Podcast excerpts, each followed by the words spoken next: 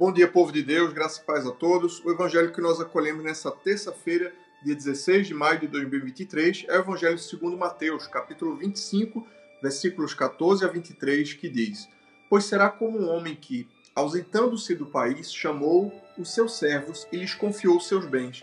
A um deu cinco talentos, a outro dois e a outro um, a cada um segundo a sua própria capacidade, e então partiu. O que recebera cinco talentos saiu imediatamente a negociar com eles e ganhou outros cinco. Do mesmo modo, o que recebera dois ganhou outros dois.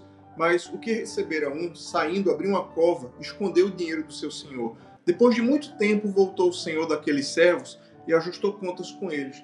Então, aproximando-se o que recebera cinco talentos, entregou outros cinco, dizendo: Senhor, confiaste-me cinco talentos, eis aqui outros cinco talentos que ganhei.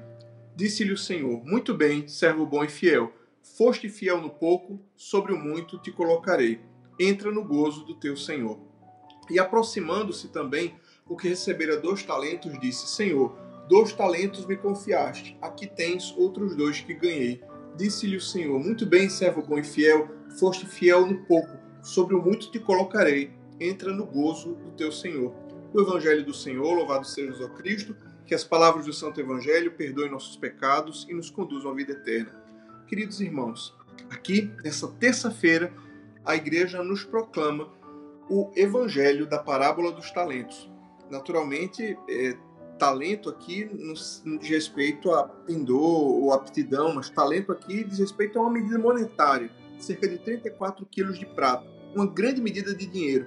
E eis aqui um, uma grande lição espiritual que essa parábola nos ensina.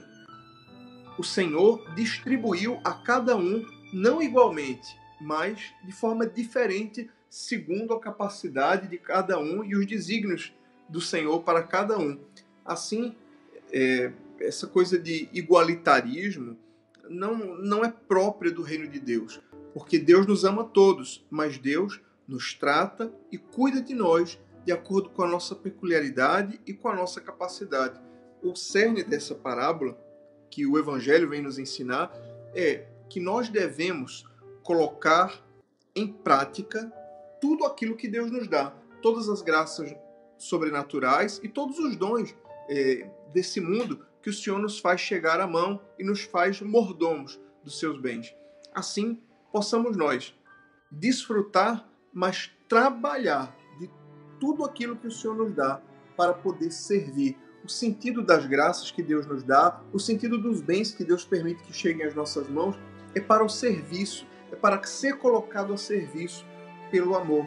Não podemos enterrar os dons, talentos que Deus nos deu. Não podemos enterrar as graças que Deus nos concedeu. Pelo contrário, tudo deve ser colocado a serviço dos outros. Tudo deve ser colocado a serviço de Deus.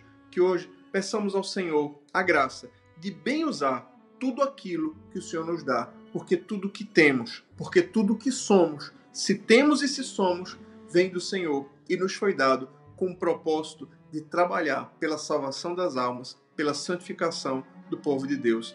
Que o Senhor nos abençoe e aplique aos nossos corações a meditação da Sua palavra. Deus abençoe você, Deus abençoe o seu dia em nome do Pai, e do Filho, e do Espírito Santo. Amém.